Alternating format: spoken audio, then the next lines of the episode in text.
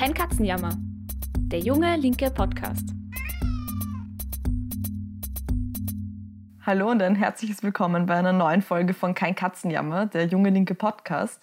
Ich bin Flora Petrik und hier bei Kein Katzenjammer diskutieren wir jede Woche das politische Geschehen und wir analysieren aktuelle Themen und Fragen. Der Podcast wird gemacht von den Jungen Linken, einer unabhängigen, österreichweit aktiven Jugendorganisation. Gemeinsam arbeiten wir in einer starken Linken in Österreich. Unser Podcast richtet sich an alle, die politisch interessiert sind oder es noch werden wollen. Es gibt gute Nachrichten. Es wird Frühling, liebe Leute, und ich weiß ja nicht, wie es euch geht, aber ich finde es so viel netter, selbst wenn ich hier drin sitze, aus dem Fenster zu schauen und die Sonne reinspähen zu sehen. Ja, die Sonne strahlt jetzt auch gerade ins Wohnzimmer, wo ich mich mit Mikro- und Aufnahmeequipment eingerichtet habe. Und ich bin bereit für unsere neue Folge. In der dreht sich heute alles um Patente. Seit dem Ausbruch der Corona-Pandemie schien die Entwicklung eines Impfstoffes gegen das Virus das rettende Licht am Ende des Tunnels zu sein. Staaten, Pharmaunternehmen und Forschungseinrichtungen warfen ihr gesamtes Gewicht hinter dieses Projekt und es war ein unfassbarer Triumph der Wissenschaft, als in der zweiten Jahreshälfte gleich mehrere Hersteller Durchbrüche bei der Corona-Impfung vermeiden konnten. Anders als wir uns das aber erhofft hatten, ist die Pandemie mit der Entwicklung des Impfstoffes nicht einfach vorbei. Recht schnell ist klar geworden, dass mit den aktuellen Produktionsmengen, Lieferverträgen und der bestehenden medizinischen Infrastruktur die meisten Menschen auf der Welt dieses Jahr überhaupt keine Impfung bekommen werden. Für viele Menschen in ärmeren Ländern wird das Warten wohl noch Jahre weitergehen, wenn sich nichts grundlegend ändert. Auf allen Ebenen ist deswegen in den letzten Wochen die Forderung laut geworden, den Patentschutz für Corona-Impfungen aufzuheben und alles daran zu setzen, die globale Produktion so schnell wie möglich auszuweiten. In der heutigen Folge von Kein Katzenjammer werden wir darüber sprechen, wer sich warum für oder gegen diese Forderung stellt, welche Rolle Patente heute wirtschaftlich einnehmen und wie innovativ eigentlich der Kapitalismus ist. Darüber spreche ich heute mit Valentin Winkler, Valentin kommt aus Oberösterreich, er studiert Wirtschaftsmathematik und Geschichte in Wien und bei Junge Linke arbeitet er gemeinsam mit mir und einigen anderen im Podcast-Team mit und er ist auch bei der Morgenpost. Außerdem hat er, daher kennt ihr ihn vielleicht auch, den Lesekreis zu Krisen im Kapitalismus mitorganisiert und ist in der Bezirksgruppe Donaustadt aktiv. Valentin, ich freue mich total, dass du heute da bist. Hallo Flora, freut mich auch. Valentin, eigentlich wirkt doch der Weg zum Impfstoff wie ein Triumph der privatwirtschaftlichen Wissenschaft, oder? Also da haben ja, wie ich auch gerade gesagt habe, die größten Pharmafirmen in einem rasanten Wettlauf innerhalb kürzester Zeit gleich mehrere Corona-Impfstoffe entwickelt. Wie viel findest du ist an diesem Bild dran, also an dieser vorpreschenden privatwirtschaftlichen Wissenschaft? Also ich finde es natürlich auch extrem beeindruckend. Normalerweise dauert es ja mehrere Jahre bis Jahrzehnte, dass man überhaupt so einen Impfstoff entwickelt hat. Und jetzt haben wir gleich mehrere, die auch schon verimpft werden. Ich finde, das zeigt auf jeden Fall nochmal, zu was unsere Gesellschaft eigentlich fähig ist, vor allem wenn man ordentlich Ressourcen ähm, konzentriert, wenn man ein Problem zu beheben. Diese Erfolgsgeschichte der Privatwirtschaft muss man, glaube ich, ein bisschen relativieren. Und ich finde es da auch bezeichnend, dass der Impfstoff, der gerade am aussichtsreichsten scheint, um die Corona-Pandemie auch wirklich global zu besiegen, von einem staatlichen Institut kommt. Mm. Also Sputnik 5 vom Gamaleya-Institut in Russland ist eine staatliche Einrichtung. Und Sputnik 5 ist nicht nur wesentlich günstiger als die hochmodernen mRNA-Impfstoffe von BioNTech, Pfizer und Moderna. Es braucht auch diese extreme Kühlung nicht. Und es ist trotzdem ähnlich wirksam. Also vor allem für ärmere Staaten ist es ein Segen. Und es haben deswegen auch schon viele ärmere Staaten diesen Impfstoff bestellt wo man auch diese Erfolgsstory der Privatwirtschaft zumindest ein bisschen relativieren muss, ohne da jetzt irgendwem die Leistung abzusprechen, ist bei den staatlichen Förderungen. Also Staaten haben wirklich einen großen Teil der Entwicklungskosten übernommen direkt und damit auch einen großen Teil der Risiken getragen. Das ist ja eh auch in den letzten Wochen stärker thematisiert worden eigentlich. Also ich meine, gerade bei der staatlichen Finanzierung beginnt dann natürlich auch recht schnell dieser ja, privatwirtschaftliche Lack abzublättern eigentlich. Ja, auf jeden Fall. Nur mal so als Beispiel. BioNTech hat ähm, vom deutschen Staat 375 Millionen Euro erhalten, um an einem Corona-Impfstoff zu forschen. Erhalten heißt in dem Fall nicht als Kredit, sondern die haben es bezahlt bekommen. Einfach vom Staat, Wahnsinn. Einfach so. 100 Millionen Euro haben sie dann noch von der EU bekommen als Kredit und die gesamten Entwicklungskosten waren 500 Millionen Euro. Das heißt, man sieht da direkt, die haben nicht mehr recht viel Geld selbst auftreiben müssen. Die Gewinne dürfen sie trotzdem behalten. Also das ist ja ein Muster, das wir schon kennen aus anderen Situationen. Mm. Ähm, was ich auch interessant finde zu sagen, ist die Geschichte von der Oxford-Universität. Die hat ja eigentlich am Anfang der Pandemie geplant, selbst ein Mittel gegen den Coronavirus zu forschen und die dann entweder recht kostengünstig oder sogar gratis weltweit zu verteilen. Auf jeden Fall aber so gut und einfach zugänglich wie möglich. Mhm.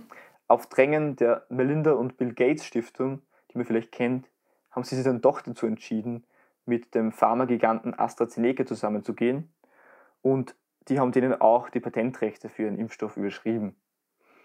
AstraZeneca hat sich zwar dazu bereit erklärt, bis zum Ende der Corona-Pandemie keine Gewinne mit dem Impfstoff zu machen, aber es ist schon sehr absehbar, dass wir auch nach der Corona-Pandemie weiter gegen Corona impfen werden oder weiter gegen Corona geimpft werden, hoffentlich. Und das ist dann natürlich die Zeit, wo AstraZeneca auch ordentlich Gewinne einstreichen wird können. Die werden auch nicht arm durch diesen Gnadenakt. Mm, das ist eher so eine Goodwill-Entscheidung eigentlich, weil nach Ende der Pandemie können sie einfach weiter impfen und Gewinne machen. Ja. Genau, Oxford hat auch keine rechtliche Handhabe mehr. Mhm. Also die Staaten haben wirklich einen großen Teil der Forschung für den Corona-Impfstoff bezahlt. Und das krasseste Beispiel ist wirklich die USA. Die haben ca. 10 Milliarden US-Dollar an Firmen ausgeschüttet, die am Corona-Impfstoff geforscht haben. Also nur um das mal in Relation zu setzen, das ist rund das Doppelte der gesamten Wirtschaftsleistung von Somalia in einem Jahr. Also Wahnsinn. Das ist ungefähr das, was die gesamte somalische Bevölkerung in zwei Jahren herstellt. Krass. Für Corona-Impfstoffe. Also dieser enorme Ressourcenaufwand bedeutet ja auch, dass sich das einfach bei weitem nicht alle Staaten leisten können. Also dass die ärmeren Länder bei der Verteilung vom Impfstoff einfach momentan komplett außen vor sind. Ich meine, das, das war ja auch ab und an in den Medien, oder? Ja, absolut. Das war ehrlich gesagt auch schon von Anfang an klar. Das hat auch die EU gesehen und deswegen hat auch die EU-Kommission in einer recht großspurigen Aktion ähm, verkündet, der Impfstoff wird ein öffentliches Gut. Man hat auch organisatorische Schritte getätigt. Die COVAX Facility ist ins Leben gerufen worden. Also das ist eine Organisation, deren Aufgabe es ist, dass sie direkt bei den Herstellern in erster Linie Corona-Impfstoffe kauft, aber auch andere Güter wie Tests oder medizinische Technologie und die dann global zur Pandemiebekämpfung verteilt. Ähm, was ist jetzt dann passiert? Das Bild ist ja ein anderes.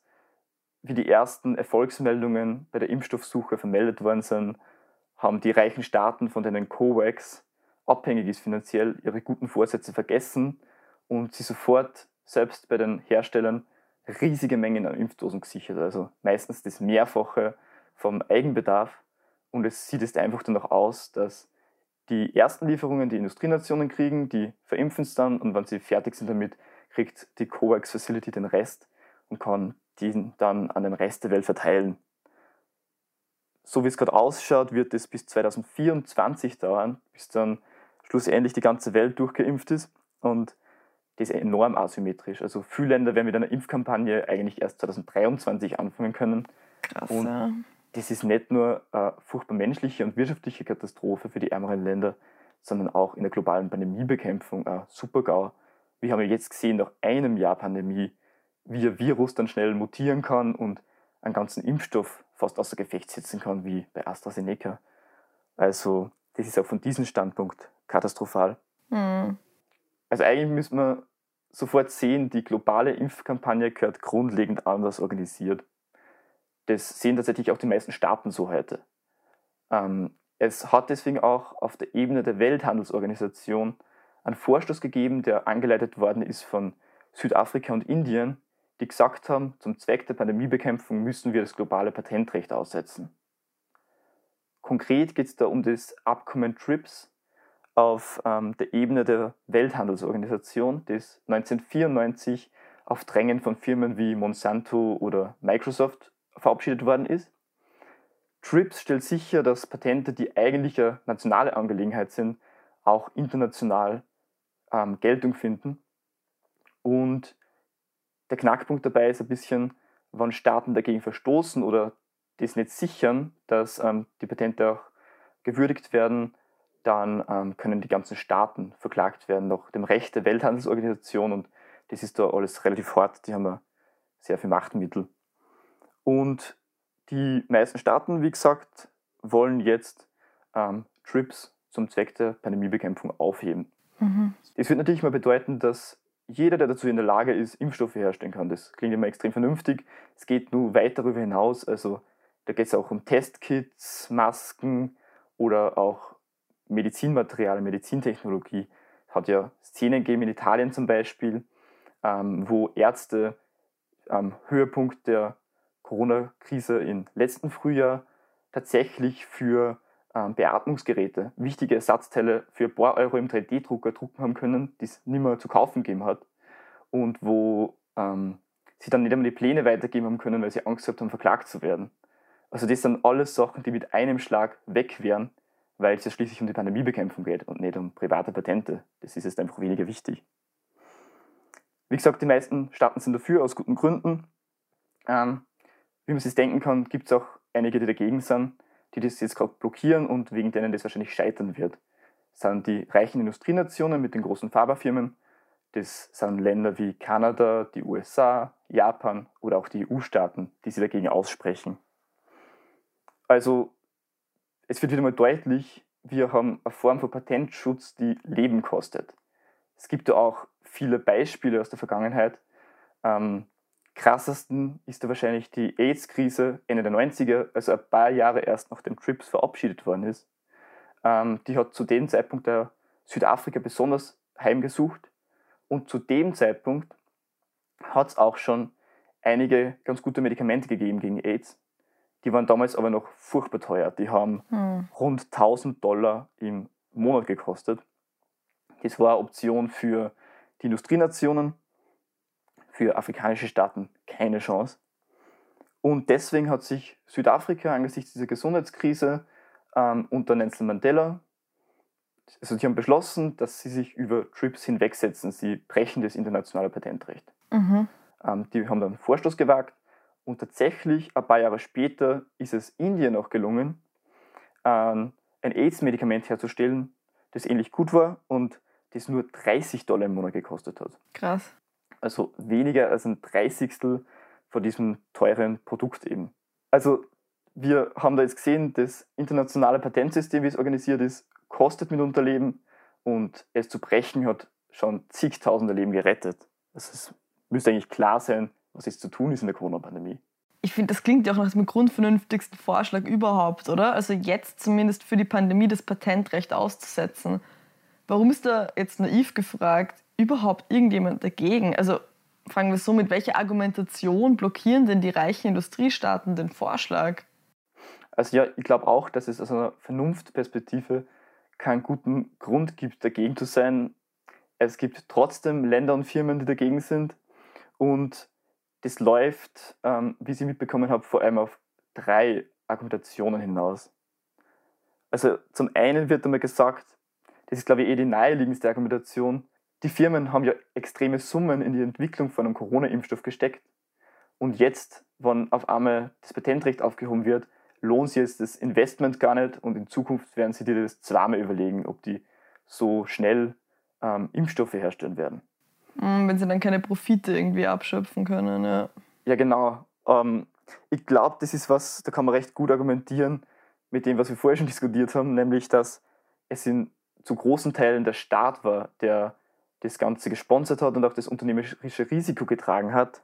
Alleine, wenn man sich schon die Bestellmengen ansieht, jeder größere Impfstoffhersteller, der plant, einen Impfstoff auf den Markt zu bringen, der öfters noch gar nicht zugelassen worden ist, hat 100 Millionen Bestellungen aufwärts, also Bestellungen für 100 Millionen Dosen aufwärts. Mhm.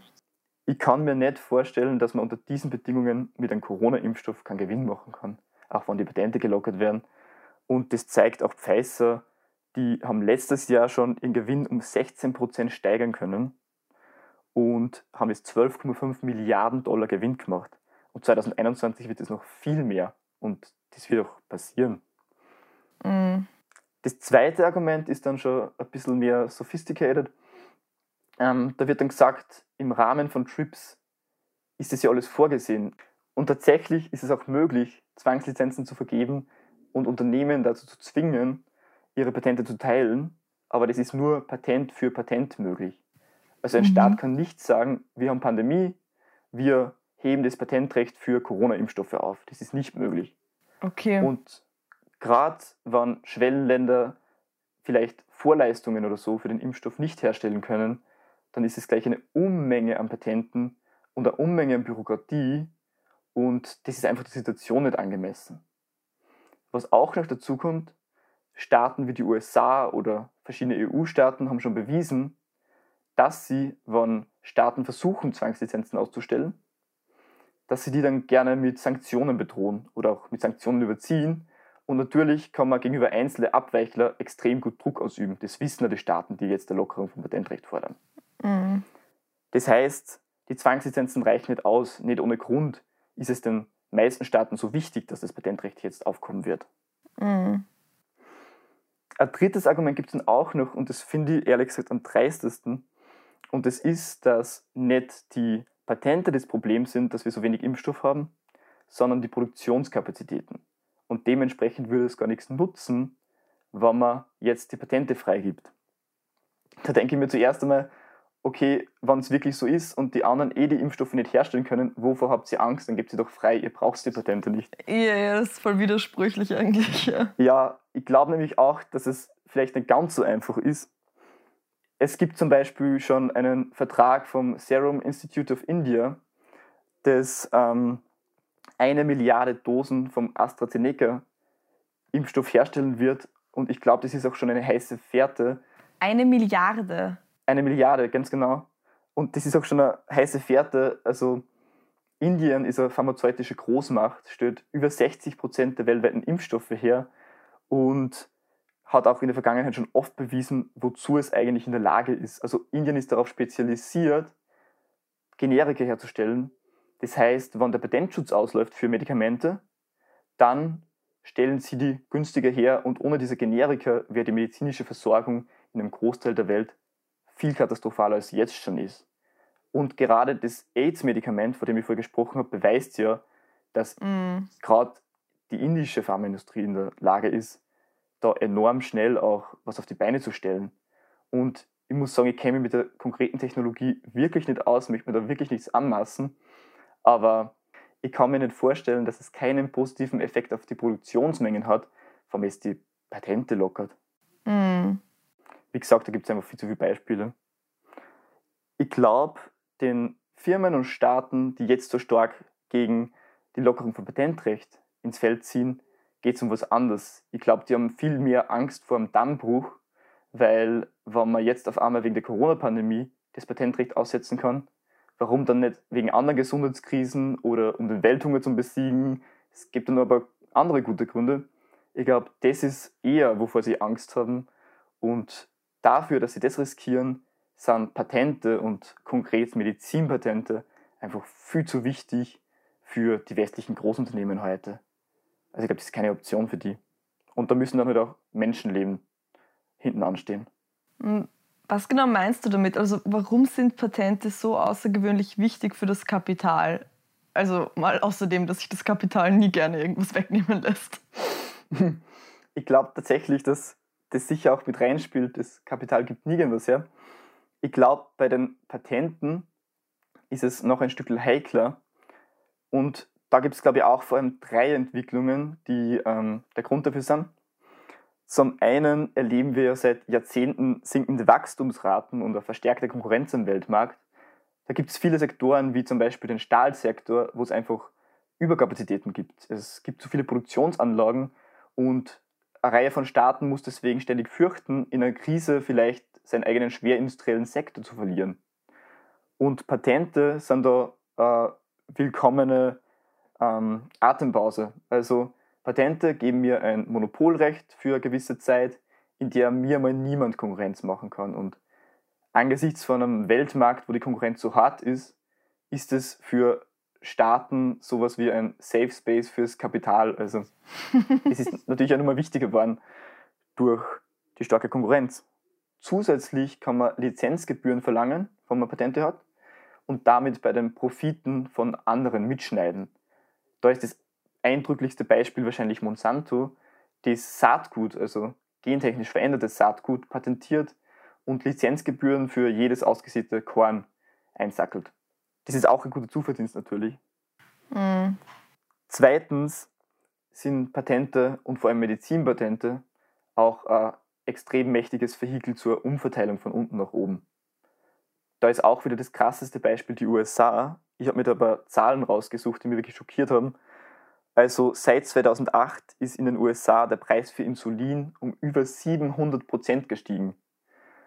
Und bei sogenannten Orphan Drugs, das sind ähm, Medikamente für seltene Krankheiten, ist es auch immer wieder passiert, dass sprunghaft die Preise um bis zu 5000 Prozent gestiegen sind. Das ist natürlich für Leute mit einer seltenen Krankheit, kann das eine Existenz zerstören in der Regel. Und die Versicherungen haben sich auch angeschaut, wie sie die Kosten für Medikamente entwickelt haben und die Ausgaben, die die ähm, Bürgerinnen und Bürger der USA dafür zu tragen haben. Und zwischen 2010 und 2017 sind die Ausgaben für Medikamente von US-Haushalten, also in sieben Jahren wohlgemerkt, um 70 Prozent gestiegen. Das ist ein Vielfaches der Reallöhne. 70 Prozent Wahnsinn. Ja, und dann gibt es natürlich nur so Extrembeispiele wie das Insulin. Und dieses Geld, das man jetzt ähm, den Kranken oder den Leuten, die Medikamente brauchen, abtrotzt, das landet direkt ähm, in der Tasche von Manager, die recht dicke Boni kriegen in der Pharmaindustrie, aber vor allem ähm, in der Börse von Aktionären, Aktionärinnen, die ja, Teile dieser Unternehmen besitzen.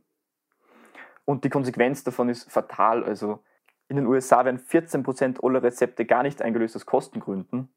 Und bei Krebspatienten, das ist natürlich nur mal besonders schockierend, sind es 20% aller Rezepte, die nicht eingelöst werden, weil es die Patienten einfach nicht leisten können. Obwohl sie es bräuchten. Ja, ja die besonders.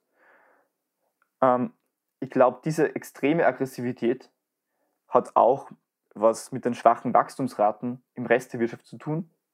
Also wir merken vor allem seit der letzten Krise, dass Investoren sehr gerne in den Medizinsektor einsteigen, sie Teile von Pharmaunternehmen kaufen oder auch einfach direkt Patente abkaufen von anderen Firmen und dann die Preise sprungartig in die Höhe treiben. So lassen sie lukrative Gewinne machen und das sind natürlich Gewinne, die direkt auf Kosten der breiten Masse gehen und die direkte Umverteilung von unten nach oben darstellen. Also das ist natürlich ein weiterer Grund, warum ähm, Patente da so wichtig sind. Und zu guter Letzt, das ist vielleicht ein bisschen weniger naheliegend, aber ich glaube nicht weniger wichtig, Patente sind essentiell für die Steuertricks von Unternehmen. Und dementsprechend, wenn das internationale Patentrecht wackelt, wackeln ihre Steuertricks. Man weiß wahrscheinlich, dass Starbucks sehr, sehr ungern Steuern zahlt. Vielleicht weiß man nicht, wie sie das genau machen.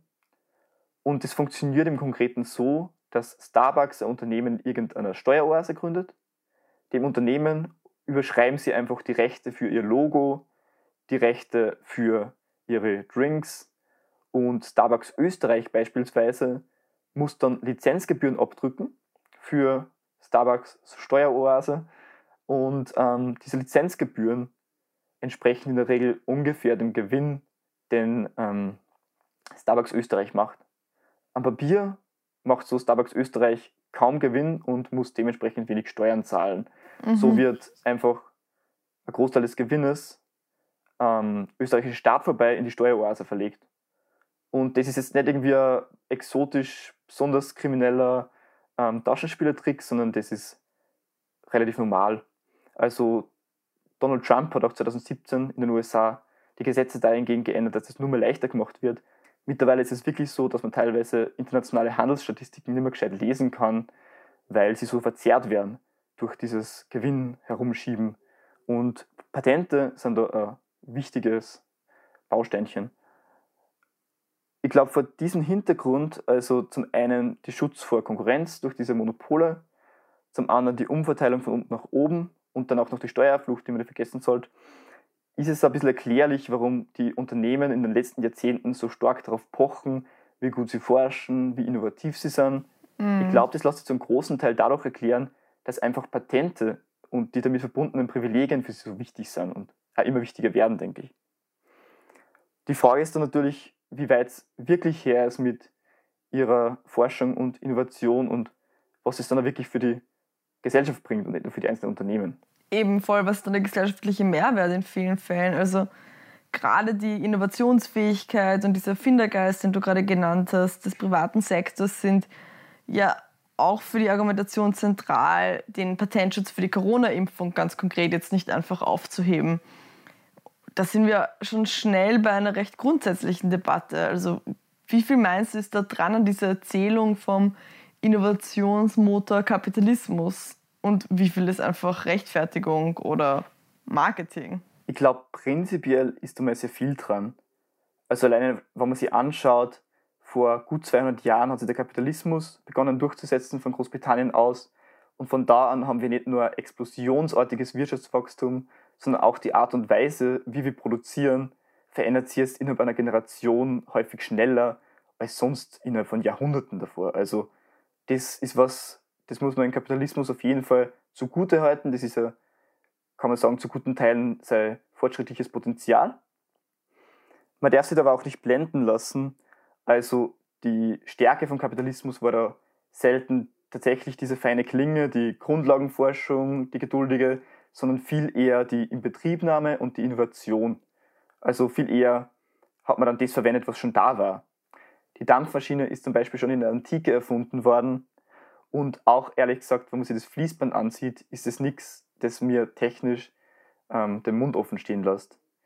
Viel eher schafft es dann schon die extreme Geschwindigkeit und die Konsequenz, mit der die privaten Unternehmen auf der Suche nach Gewinnen Techniken recht schnell umsetzen, wann sie damit Profite machen lassen. Mhm. Also auf die Jagd nach Profiten haben private Unternehmen die Welt gehörig und enorm schnell umgekrempelt. Und das ist auch was, ähm, das man als die Innovationskraft vom Kapitalismus bezeichnen kann. Der Kapitalismus war da lange Zeit recht hemdsärmelig. Tatsächlich diese Kombination von hoher Wissenschaft, nenne ich sie mal, und Industrie ist eigentlich ein Phänomen des 20. Jahrhunderts zu großen Teilen. Und auch da hat sich relativ schnell herausgestellt, dass die Privatwirtschaft nicht für alles taugt. Also Grundlagenforschung dauert öfters Jahrzehnte oder noch länger, bis sie irgendeinen Mehrwert für die Wirtschaft hat tatsächlich oder für die Produktion. Mhm. Und sie ist ja oft viel zu riskant für den Privatsektor. Mhm. Dann hat man auch öfters das sogenannte Zahnradproblem, also dass verschiedene Erkenntnisse aufeinander aufbauen, ineinander greifen.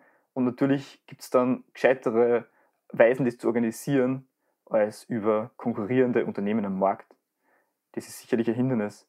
Und dementsprechend hat sich da bei der Arbeitsteilung herausgebildet und die Unternehmen haben sie einen recht großen staatlichen Forschungssektor geleistet. Ich glaube tatsächlich, dass es mehr Sinn macht, das als gute Teamarbeit zu betrachten, denn als Konkurrenzverhältnis zwischen Staat und Privatwirtschaft im Kapitalismus. Also vielmehr hat sich da der Staat an den Bedürfnissen der Privatwirtschaft gerichtet und dann schon teilweise Spielräume innerhalb der Wirtschaft ausgerichtet, aber meistens war das kein großer Gegensatz. Tatsächlich ist es auch heute so, auch wenn es gern anders vermarktet wird, und ich glaube, da kann man schon sagen, das ist ein guter Marketing-Trick, ähm, dass es meistens oder sehr häufig der Staat ist, der wirklich die ersten Schritte setzt zu Innovationen, zu neuen Techniken, und wenn es dann in den Startlöchern steht, sind es die privaten Investoren, das Risikokapital, die einsteigen und dann die guten Profite machen damit. Das ist auch bei Silicon Valley Firmen der Fall. Google wäre ohne das nicht möglich gewesen. Das ist schon auch viel, viel Marketing. Mhm. Gutes Marketing muss man zugeben. Ein anderer Aspekt in der Entwicklung der kapitalistischen Wissenschaft ist der sogenannte Sputnik-Schock. Ich glaube, den darf man wirklich nicht unterschätzen. Mhm. Der Hintergrund dafür 1957 hat die Sowjetunion den ersten Satelliten ins All geschickt. Er hat Sputnik 1 geheißen.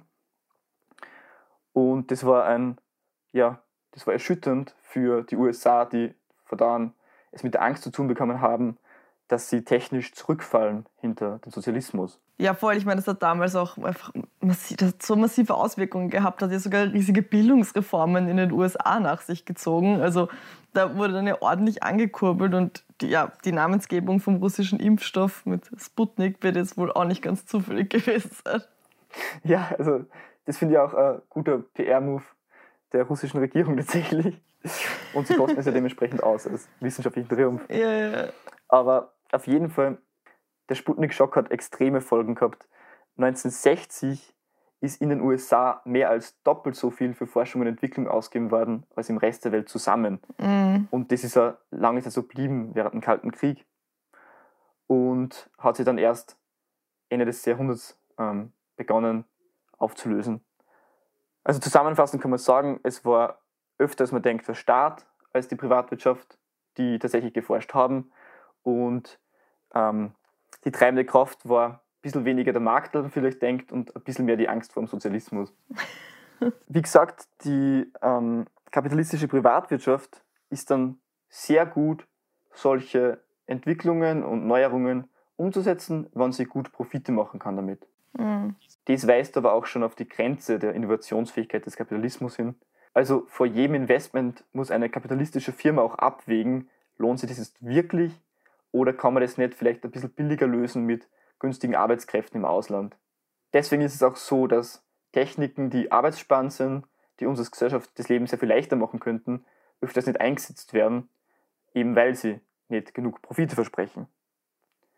Ich glaube, es gibt aber auch noch einen Punkt, der auch in linken Diskussionen viel zu oft unter den Tisch fallen gelassen wird, der auch wichtig ist dort.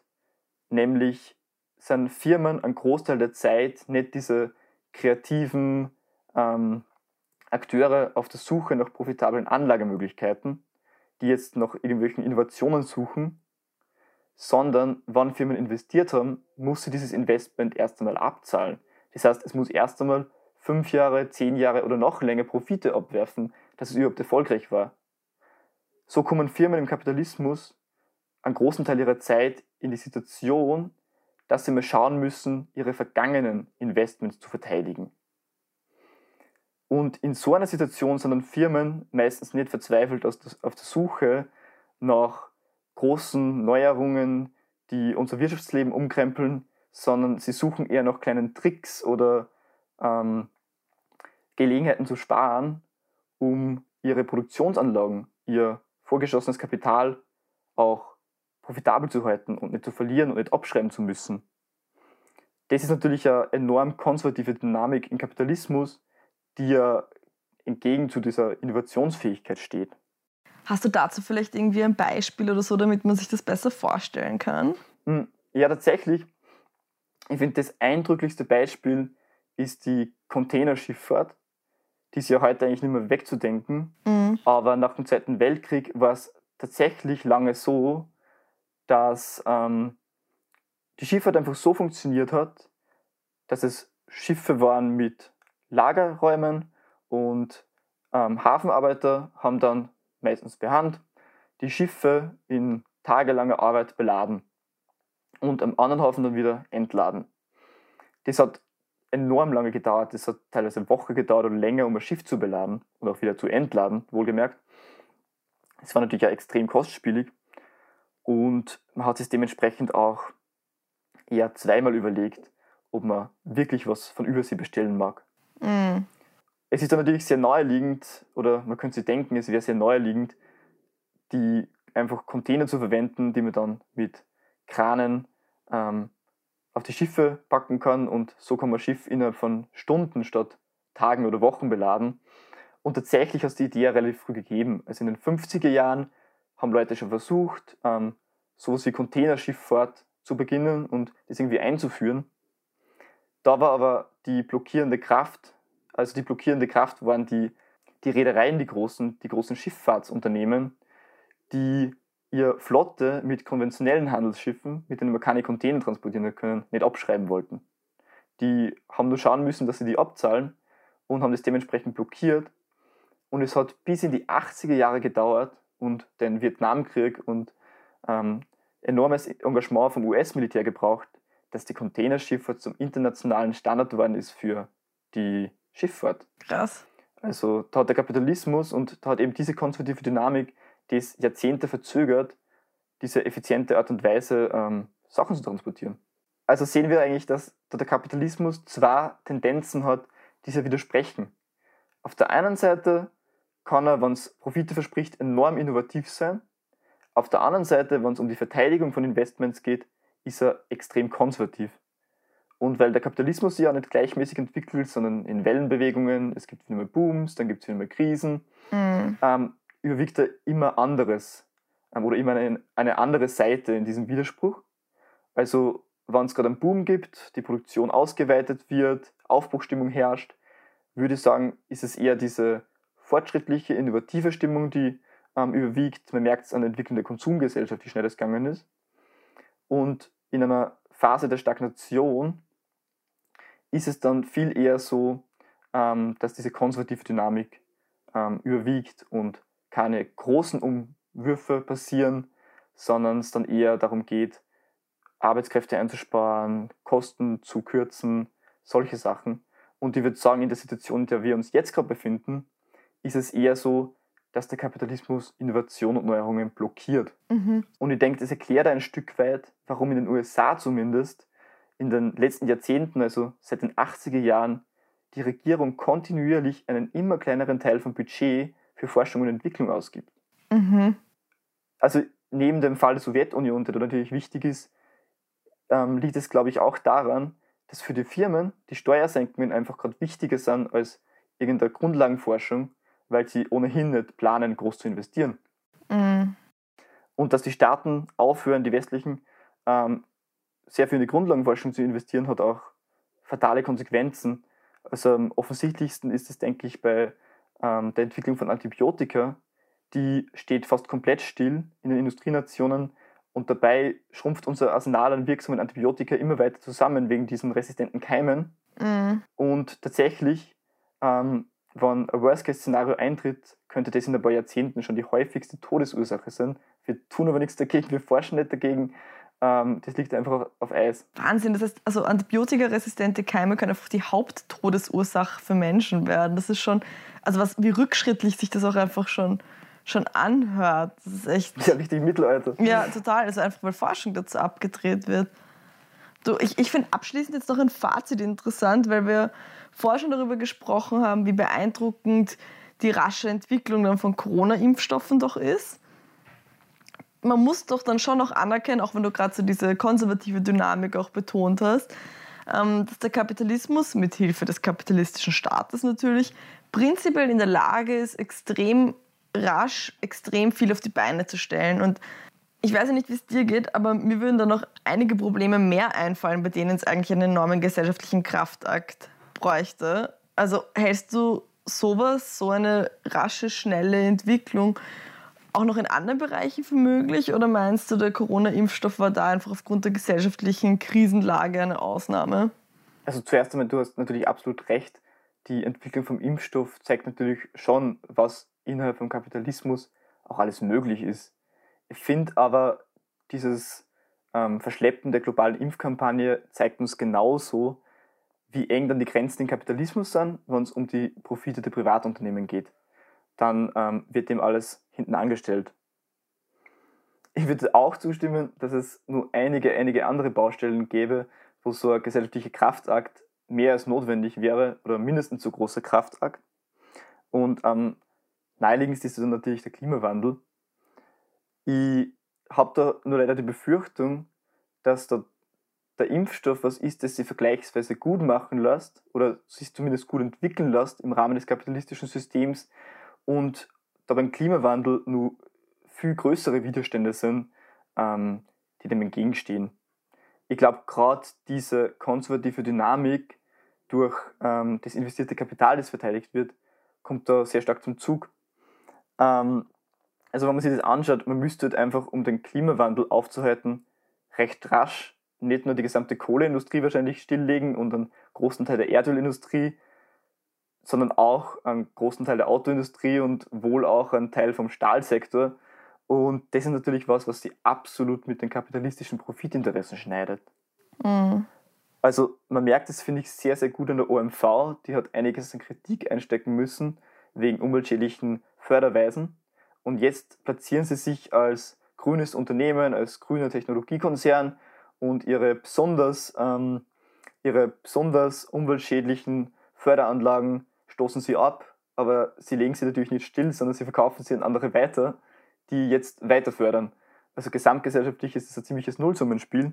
Mhm. Also ich glaube tatsächlich, dass bei einem Kraftakt, um den Klimawandel zu beenden, die Grenzen im Kapitalismus weit enger gesteckt sind als bei der Entwicklung von Impfstoff. Mhm. Ich denke, ähm, beim Stoppen der Impfkampagne erkennen wir eigentlich echt gut, was das perfide im Kapitalismus ist. Die Lösung für so viele unserer Probleme wäre eigentlich so nahe. Wir haben einen Impfstoff innerhalb von einem Jahr entwickelt, aber auf den letzten Meter scheitert es dann doch wegen der Profitinteressen. Ich glaube, das zeigt uns auch wirklich nochmal, warum wir mit dem kapitalistischen System brechen müssen, wenn wir daran was ändern wollen. Valentin, vielen, vielen Dank, dass du heute da warst im Podcast, dass du einen Blick auf die Debatte rund um die Patente für den Corona-Impfstoff geworfen hast und aufgezeigt hast, welche Interessen da eigentlich dahinter stehen, wie argumentiert wird und ja, das verknüpft hast mit so einer fundierten Kapitalismusanalyse. Vielen Dank dafür, Valentin. Gerne, danke für die Einladung. Das war's mit unserer heutigen Folge Kein Katzenjammer. Die nächste Folge gibt es wie gewohnt am Sonntag um 12 Uhr auf Spotify oder auf Apple iTunes oder auf unserer Website www.jungelinke.at und einfach überall dort, wo ihr am liebsten Podcasts hört. Wir freuen uns immer über Feedback oder über Anregungen für weitere Sendungen. Auch die Folge zu Patent wurde zum Beispiel angeregt von einer interessierten Hörerin äh, und aufgegriffen. Also meldet euch einfach bei podcast.jungelinke.at oder auch über Instagram oder auf unserem Facebook-Kanal. Schreibt uns einfach an. Wir freuen uns über Rückmeldungen und Ideen und ähm, ja, hören uns beim nächsten Mal. Bis dann.